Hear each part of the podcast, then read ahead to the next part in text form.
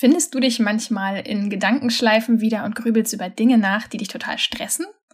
Oder erwischst du dich zum Beispiel auch dabei, wie du Dialoge, die eigentlich längst Vergangenheit sind, immer und immer wieder in deinem Kopf durchspielst und dir wünschst, du hättest es irgendwie anders gesagt? Dann herzlichen Glückwunsch, du bist hier genau richtig heute, denn heute sprechen Timon und ich darüber, wie wir mit psychologisch fundierten Methoden diese Stimmen in unserem Kopf besser kontrollieren können. Für die, die Mut über Angst stellen. Für die, die Nein sagen, einfach weil es richtig ist. Für die, die entschlossen ihren Weg gehen. Für die, die still und stark sind. Für, Für dich.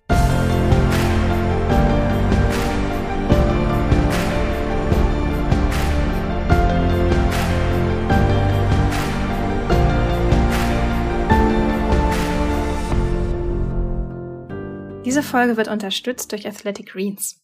Ich muss sagen, ich ernähre mich schon verhältnismäßig gesund und auch überwiegend pflanzlich. Dennoch schaffe ich es oft nicht, genügend Obst und Gemüse jeden Tag zu essen. Außerdem ist es so, dass sich unser Nährstoffbedarf ja auch täglich aufgrund von Stress, Schlafverhalten, Bewegung und unserer Umwelt verändert. Und genau hier setzt Athletic Greens an. Athletic Greens kann man sich vorstellen wie eine Nährstoffversicherung und es besteht aus 75 natürlichen Zutaten, die ideal auf unsere täglichen Bedürfnisse abgestimmt sind. Schmeckt total lecker, enthält nur ein Gramm Zucker und ist außerdem vegan. Athletic Greens wird in Pulverform geliefert und vermeidet jegliche Wärmeverarbeitung für die maximale Bioverfügbarkeit. Ich persönlich bemerke die Wirkung am schnellsten an meiner verbesserten Konzentration. Ich fühle mich wesentlich klarer im Kopf und das ist überhaupt kein Vergleich zu diesem Schluffi-Gefühl, das ich jetzt gerade noch aus den Wintermonaten kenne. Wenn du die Wirkung selbst testen möchtest, dann empfehlen wir dir einfach mal mit einer Monatsration anzufangen und die Effekte zu beobachten. Athletic Greens bietet dir außerdem eine 60-Tage-Geld-Zurück-Garantie. Also null Risiko für dich und du kannst dich in Ruhe davon überzeugen, wie wertvoll es ist, in die eigene Gesundheit zu investieren. Aber das Beste ist, Athletic Greens schenkt Still- und Starkhörerinnen und Hörern exklusiv zur Abo-Bestellung einen gratis Jahresvorrat an Vitamin D3 und K2 und fünf praktische Travel Packs für unterwegs. Geh dazu einfach auf athleticgreens.com slash still und stark oder schau einfach direkt in unsere Shownotes rein. Ja, heute werden wir darüber sprechen, warum es nicht die beste Lösung ist, einfach seine Gedanken frei in die Welt hinauszuschreien oder den Gedanken einfach permanent Luft zu machen. Was man manchmal ja das Gefühl hat, dass gerade auf Social Media das zum Beispiel ein Punkt ist, jeder sagt einfach, was er denkt. Aber dass es eben auch psychologische Auswirkungen hat, das zu tun. Und wir werden aber auch darüber reden, wie man Sprache als ein Werkzeug einsetzen kann, um Distanz und eine bessere Perspektive auf die eigenen Probleme gewinnen zu können. Du hast über das Thema gerade sehr viel gelesen. Weißt du, warum das überhaupt so ist, dass wir ständig mit uns selbst reden? Weil ich glaube, wir kennen das alle.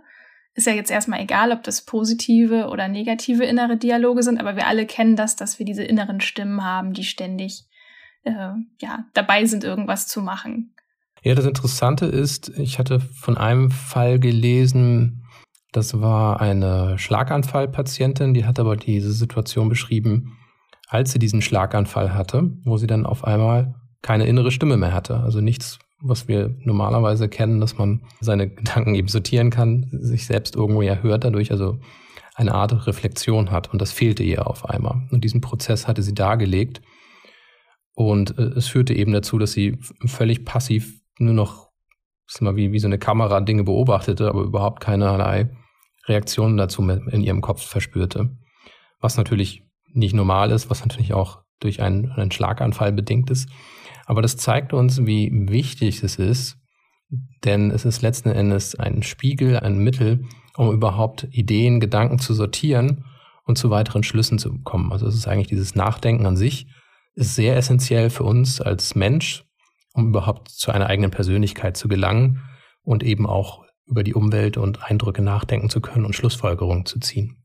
Das heißt, um jetzt mal gleich die große Frage zu stellen, die viele Menschen sich stellen, die halt eher so grüblerisch veranlagt sind. Es geht also nicht darum, unsere Gedanken einfach abzustellen. Ganz genau. Also das wäre auch so ein Punkt, wo man sagt, es ist eigentlich nicht möglich, es sei denn, man hat irgendwo einen neurologischen Schaden, wie ich das eben gerade beschrieben habe. Das wäre aber auch sehr ungesund für uns. Allerdings ist es so, dass die Frequenz, in der unsere Gedanken da durchrauschen, sehr, sehr hoch sein kann. In einer Studie wird davon gesprochen, dass wir bis zu 4000 Wörter pro Minute denken können. Das heißt nicht, dass es permanent so ist. Aber das ist einfach eine Frequenz, wo man merkt, okay, wenn man wirklich so intensiv Gedanken durch den Kopf rasen hat, das hält man nicht lange aus. Also ich denke, es geht eher darum, dass man vielleicht die Frequenz ein bisschen drosselt oder dass es eben zielgerichteter ist, aber nicht darum, dass man jetzt aufhört zu denken. Und ich denke, das ist auch das eigentlich das Wesentliche, was wir mitnehmen müssen, dass man sagt, okay, ich brauche das, aber es muss halt auch kontrolliert und geordnet sein und es muss auch irgendwo einen Sinn ergeben und ich muss auch Ruhe finden. Ne? Also es ist schon ein Unterschied, ob man irgendwo im eigenen Kopf damit 4000 Wörtern pro Minute unterwegs ist oder ähm, vielleicht wenige hundert oder noch weniger, je nachdem. Also ich denke, wir kennen das alle, dass wir ruhige Phasen im Kopf haben und sagen, oh, da ist mir gar nicht viel durch den Kopf gegangen. Ich habe mehr beobachtet, als dass ich in meinem inneren Dialog irgendwie beschäftigt war. Ja, wie krass, ne? 4000 Wörter pro Minute. Um das mal ins Verhältnis zu setzen, in der Zeit kann man ja nicht mal ansatzweise so viele Wörter laut aussprechen. Also das, der Kontrast ist schon sehr hoch. Und da kann ich mir auch gut vorstellen, dass aufgrund dieser Geschwindigkeit es eben auch oft passiert, dass man wirklich so in Gedankenschleifen abrutscht, die dann eben auch, ja, vielleicht nicht so förderlich sind und uns sabotieren können, oder? Genau, das ist so ein bisschen irgendwie, als ob man irgendwo Auto fährt, ohne das Lenkrad noch in der Hand zu halten oder auf dem Gaspedal dann irgendwie ein Backstein liegt und man einfach keine Kontrolle mehr hat und man irgendwie durch die Gegend schlingert oder nur noch an der Leitplanke längs schleift. So mag sich das vielleicht anfühlen, ne, wenn man dann die Kontrolle über die eigenen Gedanken zumindest zeitweise verliert. Ja, okay, also wichtiger erster Punkt, es geht überhaupt nicht darum, die Gedanken jetzt irgendwie abstellen zu wollen, sondern es geht darum, dass wir lernen, sie aktiv zu lenken, damit sie uns nicht lenken und kontrollieren. Genau. Wobei Kontrolle ist ja schon zu viel gesagt. Das ist ja letzten Endes, man selber hat die Kontrolle ja auch dann vielleicht verloren. Ich denke, wir, wir alle kennen, dass man, dass man so Situationen hat, wo man einfach ja nicht mehr irgendwie Herr der eigenen ähm, Lage ist, sondern von, von irgendwelchen Sorgen oder Ängsten beherrscht wird. Okay, also es ist wichtig, dass wir lernen, uns selbst zu regulieren, wenn wir uns gerade in einem solchen mentalen Zustand befinden. Du hast dazu gerade ein Buch gelesen, ich habe es eingangs schon kurz erwähnt, das heißt Chatter. Ich weiß, dass du eigentlich gar nicht so der Grübeltyp bist, das bin ich. Also äh, warum hast du das Buch gelesen? Ja, du hast es ja selber schon gesagt, weil ich eben das bei dir halt merke, wo ich mir denke, meine Güte, was geht denn da ab?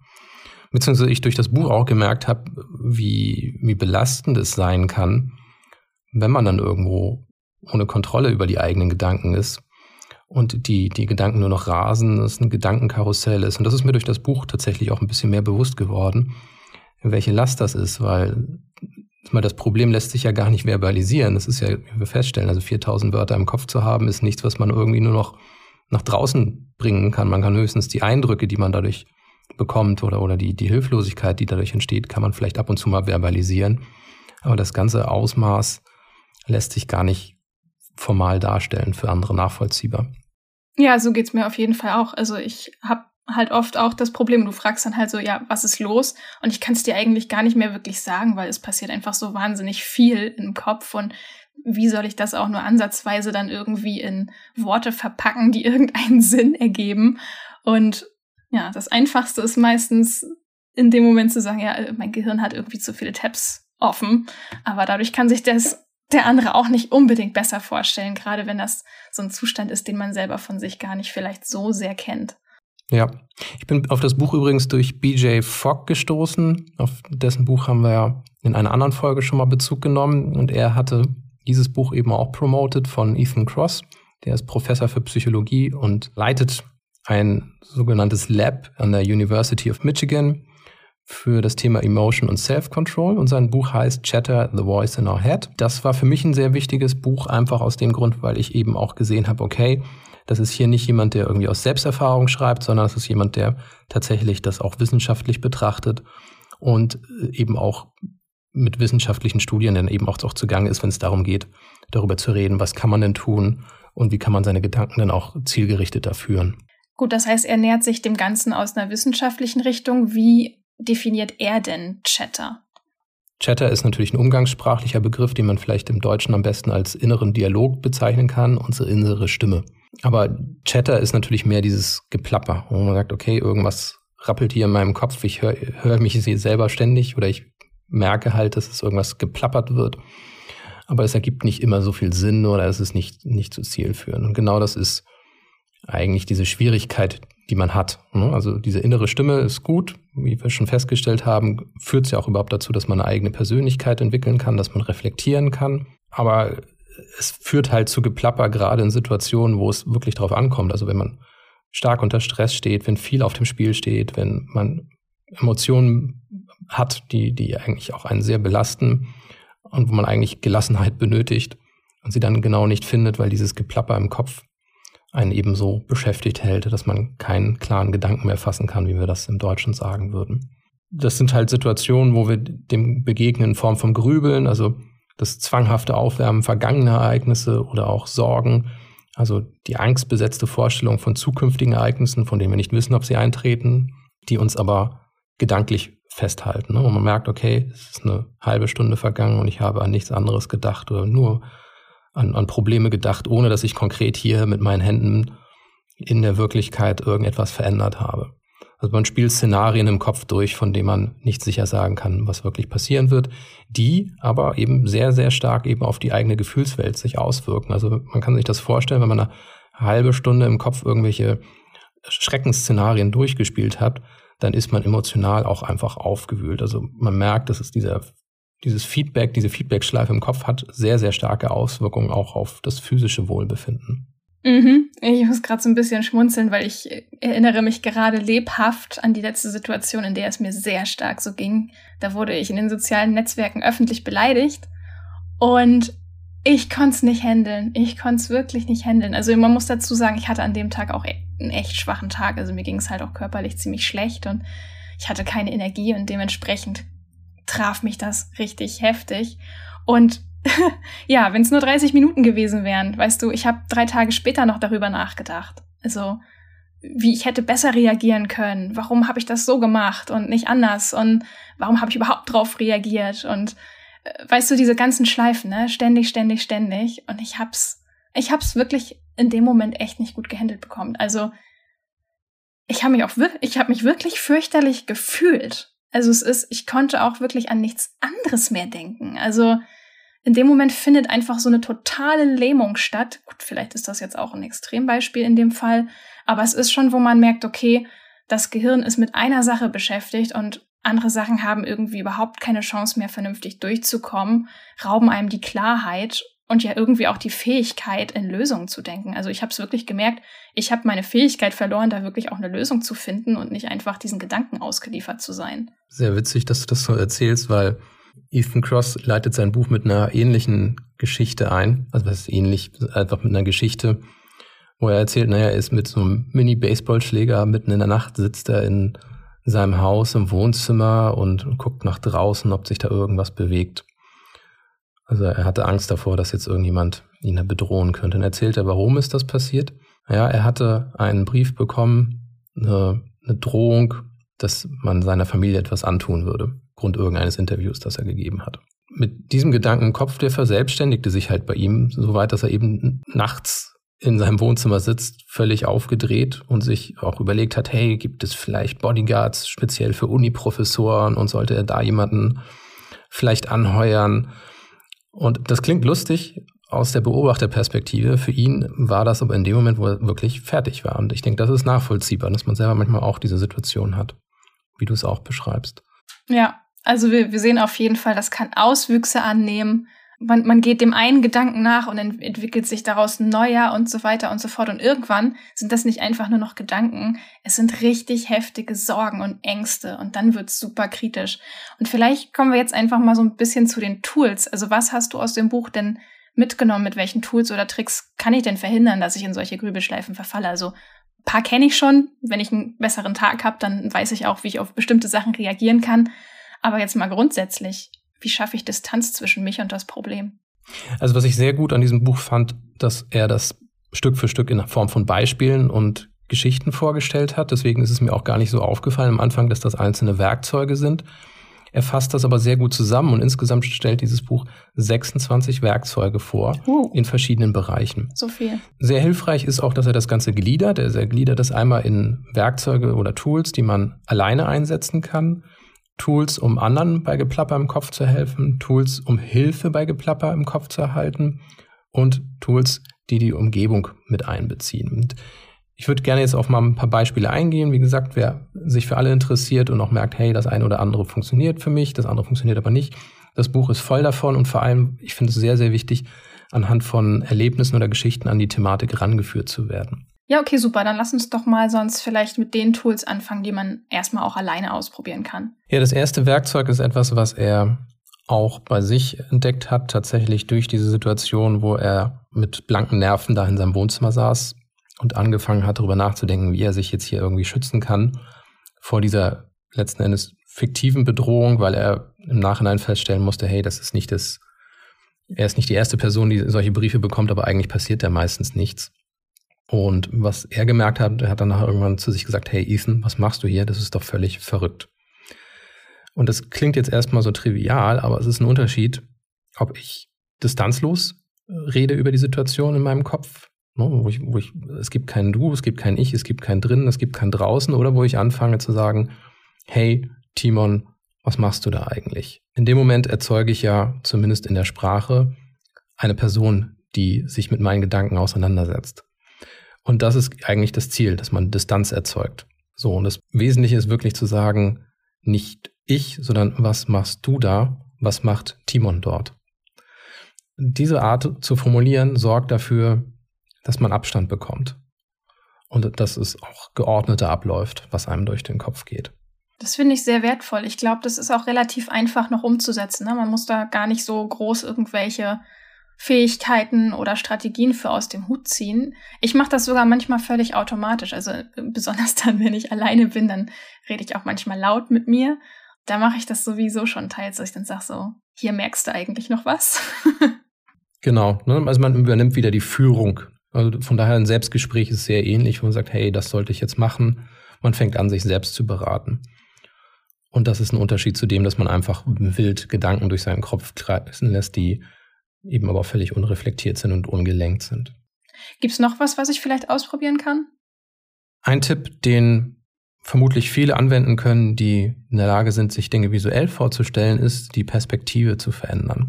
Im Wesentlichen geht es eigentlich darum, Abstand zu gewinnen. Wie man das kann, das ist sehr unterschiedlich, je nachdem, was man so bevorzugt.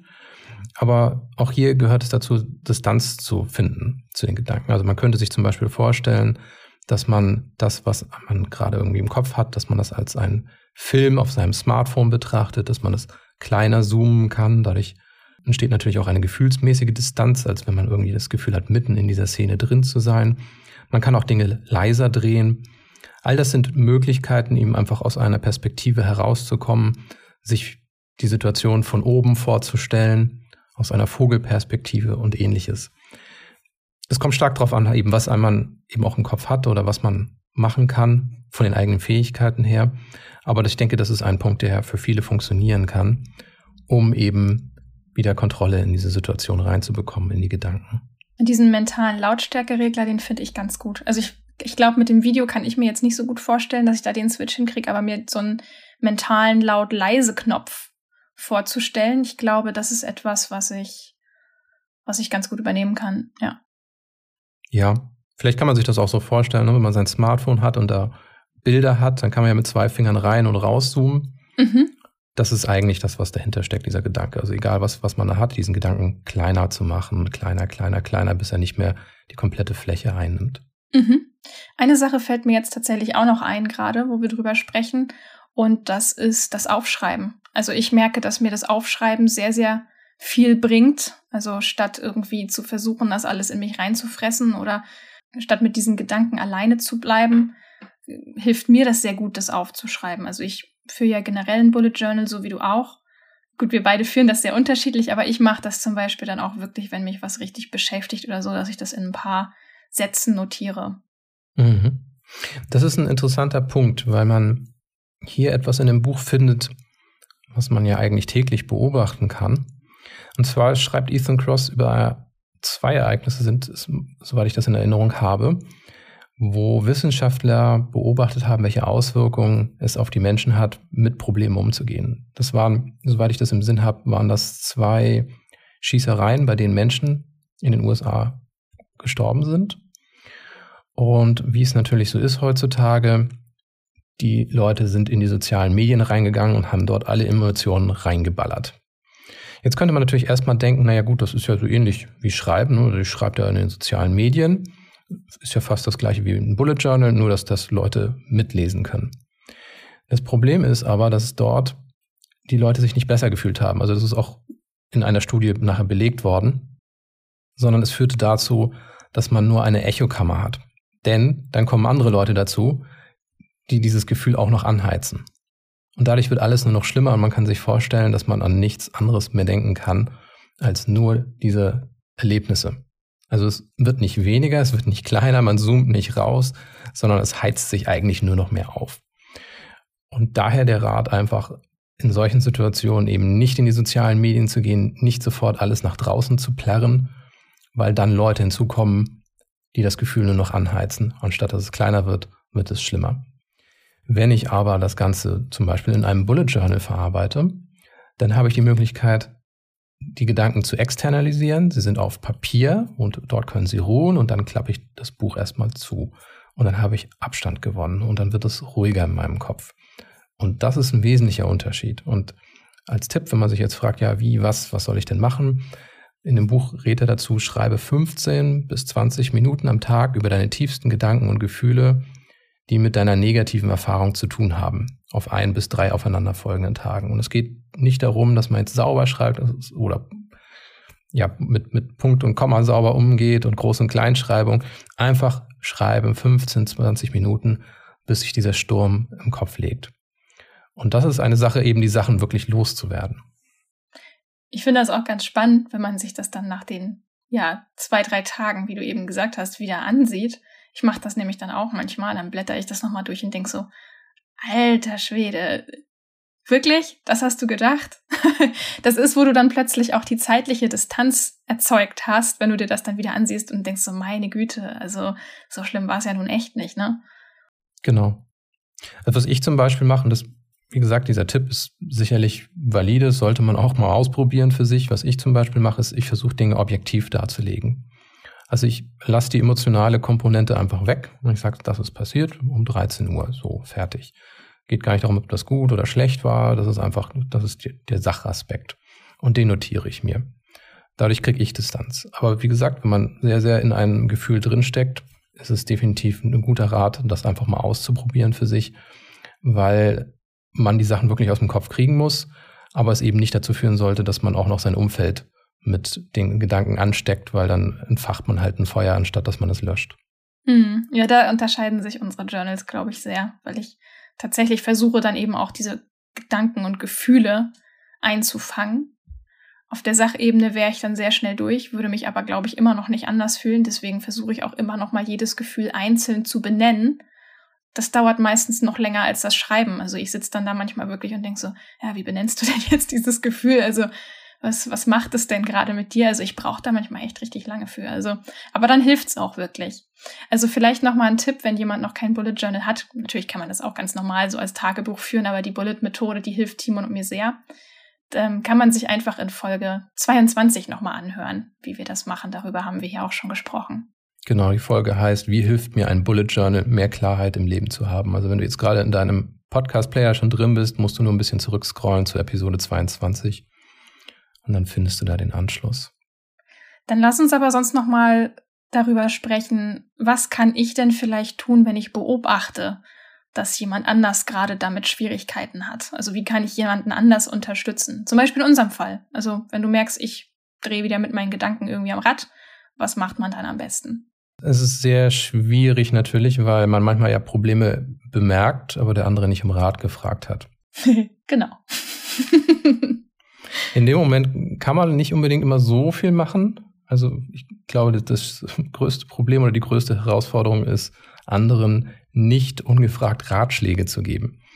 Aber ein sehr wichtiger Punkt, der hier aufgeführt wird unter vielen weiteren, aber den ich sehr wichtig finde, ist, er sagt, geh auf die emotionalen und kognitiven Bedürfnisse der Menschen ein.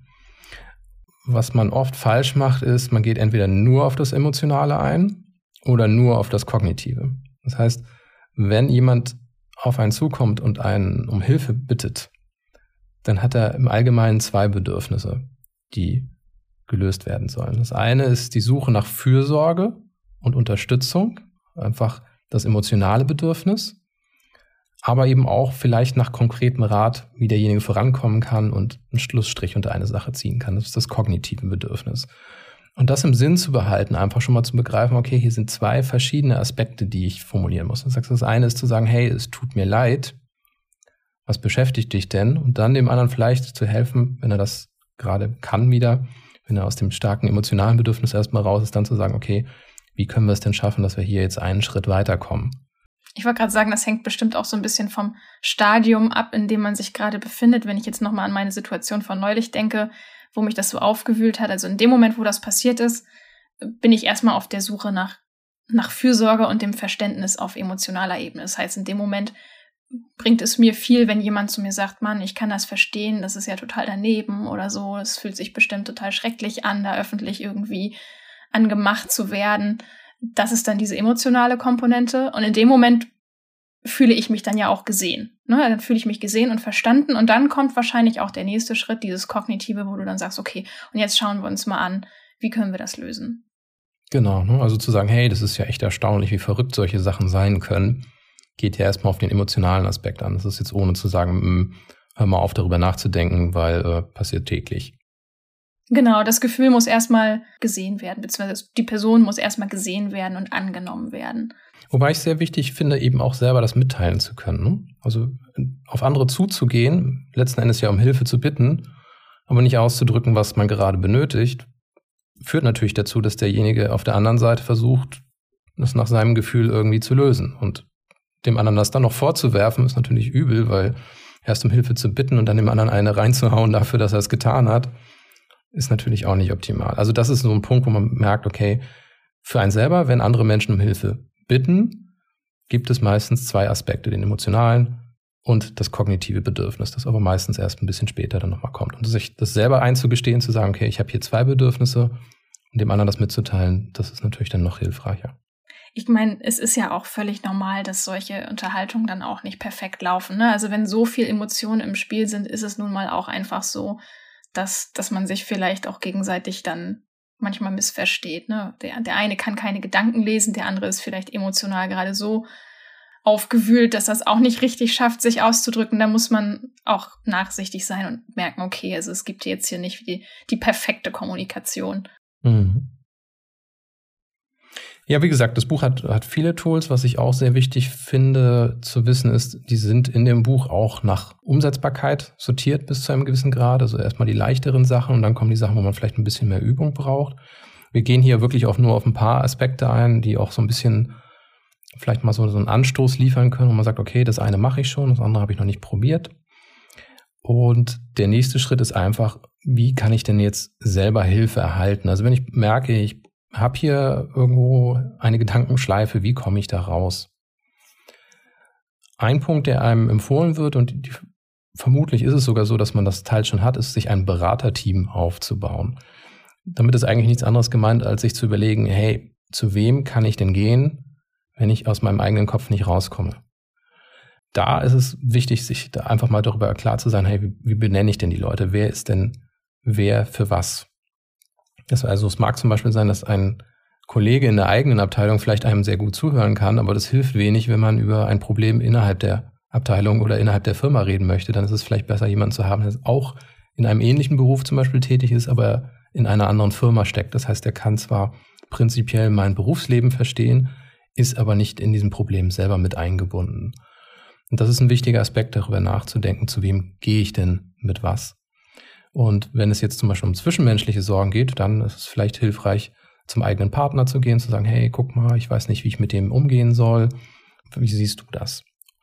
Und da ist es hilfreich, sich wirklich zu sagen, okay, ich habe drei, vier Leute vielleicht, mit denen ich reden kann, aber über unterschiedliche Aspekte, in, wenn ich in unterschiedlichen Gedankenschleifen hänge zum Beispiel. Mhm. Ich fand das interessant, dass du gerade gesagt hast, dass man sich eben auch dann nicht in derselben Firma oder Abteilung jemanden sucht. Gesetzt den Fall, das ist eben ein Problem, das auf der Arbeit besteht. Weil sonst bist du ja wieder an eine Person geraten, die selbst keine Distanz zu dem Problem hat. Richtig? Und dann drehst du dich wahrscheinlich mit der anderen Person dann auch wieder im Kreis. Genau, richtig. Ne? Es heizt das Feuer an, anstatt es zu ja. löschen. Richtig, ja, verstehe. Ganz genau. Macht Sinn. Ja. Ja, da haben wir noch einen Punkt, den, den ich sehr interessant fand. Und wir hatten das Thema Social Media schon mal angesprochen. Mhm. Hier wird der ganz klare Rat gegeben, minimiere passive Nutzung sozialer Medien. Also dieses passive Durchscrollen sozialer Medien kann sehr schnell selbstzerstörerische oder neidverursachende Gedankenspiralen auslösen. Also wenn ich schon wieder sehe, was die anderen alles erreicht haben, dann ist das nicht das Problem der anderen, dass sie das zeigen. Mein Problem ist, dass ich das ständig konsumiere und das eben meine eigenen Gedanken anheizt. So. Und das Simpelste ist einfach den Cut zu machen und zu sagen, okay, ich gucke da jetzt nicht rein, fertig aus. Und das heißt nicht, dass man die anderen Leute nicht mag, aber es ist einfach, man sagt, okay, diese, diese Art, Dinge zu konsumieren, ist einfach nicht unbedingt immer hilfreich, gerade wenn man merkt, dass man für solche Dinge anfällig ist. Ja, kann ich total bestätigen. So, jetzt ist die Frage, warum wird hier passiv nochmal als Stichwort genannt, weil man natürlich auch aktiv zum Beispiel mit anderen Leuten sich schreiben kann. Aber ich meine, das geht natürlich auch auf anderen Wegen. Das Problem ist, denke ich mal, im Wesentlichen nicht, dass man nicht auch aktiv kommunizieren kann. Das Problem ist, dass wenn man aktiv in einer Social Media App kommuniziert, man immer auch wieder in, in diese Feeds reingezogen wird. Das kostet erstens Zeit, aber es führt eben auch genau zu dem Punkt, dass man sagt, okay, man ist wieder in Gedankenspiralen gefangen. Deswegen ist es manchmal hilfreich, einfach diesen Kanal einfach mal komplett zu meiden. Okay, du hattest doch einen letzten Punkt notiert. Kannst du den vielleicht auch noch mal ganz kurz zusammenfassen? Das ist ein sehr wichtiger Punkt, wie ich finde, nämlich Tools, die man in der Umgebung mit einbeziehen kann. Also gerade wenn man merkt, hey, alles passiert im Kopf und, und man, man verbalisiert Dinge im Kopf, dann ist es sehr hilfreich, auch einfach mal in physischen Kontakt mit, mit der Außenwelt zu treten, was einen auch wieder erden kann. Und zwei Punkte werden hier angeführt. Das eine ist, Ordnung in der eigenen Umgebung zu schaffen, also zum Beispiel einfach mal den Schreibtisch aufzuräumen, Sachen wegzuwerfen. Das hat einen sehr guten Effekt eben auch für das eigene Gehirn, dass man merkt, okay, Ordnung im Umfeld erzeugt auch Ordnung im Kopf. Es geht ja um das Gefühl, das dadurch transportiert werden kann. Und ein Punkt, den man auch schnell vernachlässigen kann, der aber eben auch einen sehr, sehr wichtigen Effekt hat, ist, den Kontakt mit Grünflächen zu erhöhen. Das heißt, auf dem Weg zur Arbeit vielleicht einen anderen Weg zu wählen, wo man mehr Grün sieht, sich Spaziergänge zu gönnen. Warum? Weil es Grün also Naturgrün, dabei hilft, die begrenzten Aufmerksamkeitsreserven des Gehirns wieder aufzufüllen. Und das ist nützlich, um das Geplapper auch, das man im Kopf hat, zu bekämpfen. Es gibt sogar, er hatte das erwähnt, es gibt eine App, die einem einen optimalen Weg auf dem Weg zur Arbeit zeigt, wo man mit mehr Grünflächen in Kontakt kommt. Das ist zwar nur ein Testprojekt gewesen, aber es zeigt halt, wie wichtig das ist und welch, welch hohen Stellenwert das hat sich wirklich auch mit der Natur zu befassen, in, der Natur zu sein, dass es dem eigenen Gehirn eben auch hilft, wieder Ordnung und Ruhe zu finden. Ja, gerade diesen letzten Punkt in den Notizen fand ich sehr spannend, als ich das gesehen habe. Also ja, ich, ich weiß auch, also sobald ich draußen in der Natur bin, geht's mir viel besser. Aber ich habe das ehrlich gesagt noch nicht mit diesem Kontext in Verbindung gebracht, dass ich sage, okay, in dem Moment, wo ich hier am Rasen bin, gehe ich vielleicht auch einfach mal raus und werde körperlich aktiv in dem Moment.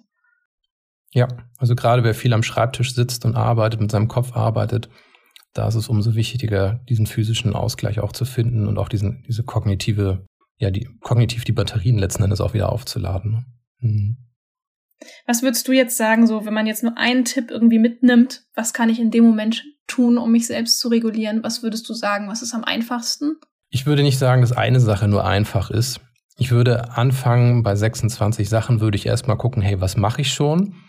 Was habe ich vielleicht so als Werkzeug noch gar nicht wahrgenommen? Weil in dem Moment, wo ich es als Werkzeug wahrnehme, ist das ja eine Lösung, zu der ich auch tendieren kann. Dann ist das nicht mehr ein wahlloses Rumgepaddel, was, ja, oh, was mache ich jetzt, was mache ich jetzt, sondern sagt man, okay, ich probiere jetzt Tool 1 aus, das funktioniert nicht. Okay, vielleicht muss ich mal gucken, dass ich meinen Schreibtisch aufräume. Also gerade dieses Ordnungsschaffen im Umfeld bei Chaos im Kopf ist, denke ich mal, ein sehr, sehr wichtiger Faktor, den man vielleicht gar nicht so wahrnimmt das wäre eine Überlegung zu sagen, okay, ich räume einfach mal auf, ich lösche Dinge, ich werfe Dinge weg und das hilft mir, mehr Ruhe zu finden und auch erstmal mit etwas beschäftigt zu sein, was auch produktiv ist, weil wenn die Küche aufgeräumt ist, das Geschirr sauber ist, das hat ja auch wieder einen Vorteil für einen selber. Mhm. Also auf jeden Fall sehr, sehr viele wertvolle Tipps. Ich finde es auch total gut, dass wir jetzt die Podcast-Folge dazu gemacht haben, denn auf diese Weise wird das Buch auf jeden Fall auch noch mal eine Reihe Menschen zugänglich. Das Ding ist nämlich, es gibt es momentan nur auf Englisch. Also ich bin mir sicher, dass die deutsche Übersetzung auch demnächst folgen wird, aber so kann jeder wenigstens schon mal von so ein paar Tools hier profitieren. Ja, wenn du jemanden kennst, der diese Podcast-Episode unbedingt hören sollte, dann schick ihm doch einfach mal den Link dazu. Denn das ist, denke ich mal, das, wo man wirklich merkt, hey, ich kann es selber nicht gut erklären, aber dieser Podcast, der, der kann einem helfen. Was ich sehr wichtig finde, ist immer mal, wie, wie kriege ich das jemandem vermittelt? Wie kriege ich das hin? Und ich würde mal sagen, hey, weißt du was, das hat mir sehr gut gefallen, weil X, ne, dass man so einen Punkt nennt und sagt, hey, hör mal rein, da ist auch was für dich mit drin, weil X. Also immer eine kleine Begründung mit einzuwerfen, sorgt dafür, dass die Leute auch eher bereit sind, zuzuhören. Das ist mich meine größte Sorge, immer wo ich sage, hey, ich habe was Gutes, aber ich weiß nicht, wie ich demjenigen den Anstoß geben kann, dass er das dann tatsächlich auch macht. Und ich sage, ja, ja, ist okay, ich höre mal rein, aber ich mache es dann doch nicht. Deswegen einen konkreten Punkt nennen, wo man sagt, das hat mir geholfen. Das entschärft den Punkt, wo man sagt, ich glaube, du hast ein Problem und solltest das hören. Und das andere ist, einen Punkt zu nennen, wo du sagst, guck mal, da ist eine Lösung. Das hilft dem anderen, die Motivation zu finden, zu sagen, okay, dann gucke ich auch mal rein, weil der weiß tatsächlich, was ich benötige. Ja, wichtiger Punkt. Sollen wir zum Schluss noch eine Mutkarte ziehen? Ja, bitte. Soll ich das machen oder willst du das machen? Also ich habe eine Mutkarte hier gefunden. Ach, du hast oh. schon eine gepickt? Umso ja, besser. ich habe vorhin schon eine gezogen. Und zwar ist das ein Zitat von James Watkins. Ein Fluss durchschneidet einen Felsen nicht wegen seiner Kraft, sondern wegen seiner Beharrlichkeit. Mhm. Warum hast du gerade die ausgewählt? Die habe ich zufällig gezogen, aber sie passt sehr gut zu dem Thema, was wir heute besprochen haben, weil wir ja über diese ganzen Werkzeuge gesprochen haben. Und manchmal hat man das Gefühl, dass, hey, ich habe schon, schon was ausprobiert, aber ich habe noch nicht diese Ergebnisse erzielt, wo ich das Gefühl habe, es hat sich was verbessert. Oder es verbessert sich noch nicht genug. Ich bin noch nicht am Ziel. Und dieser Gedanke, dass ein Fluss eben Wasser Stein durchschneiden kann, mhm. dass das nicht aufgrund der Kraft ist und sagst, okay, das ist diese eine Methode, wo ich sage, da habe ich in, in zehn Minuten mein Leben verändert, sagst, nee, Beharrlichkeit.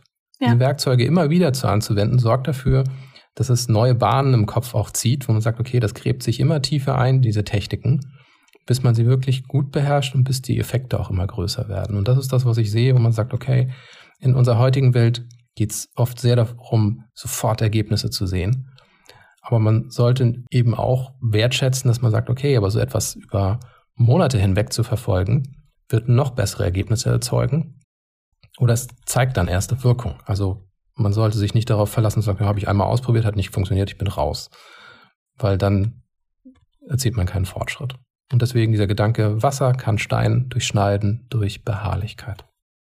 Das finde ich schön. Das repräsentiert für mich auch sehr diesen Gedanken, den wir ja haben mit dem Begriff still und stark. Also innere Stärke, Beharrlichkeit und Ausdauer. Ja. Ja, dann sagen wir vielen Dank fürs Zuhören. In den Shownotes findest du wie immer mehr Hintergrundinfos und hilfreiche Links zur aktuellen Folge. Und falls du es noch nicht getan hast, schau auch auf unsere Website rein, da kannst du dich für unseren Moodletter eintragen, dann wirst du auch immer an die neuen Folgen erinnert. Jo, dann mach's gut und bleib still und stark. Bis dann.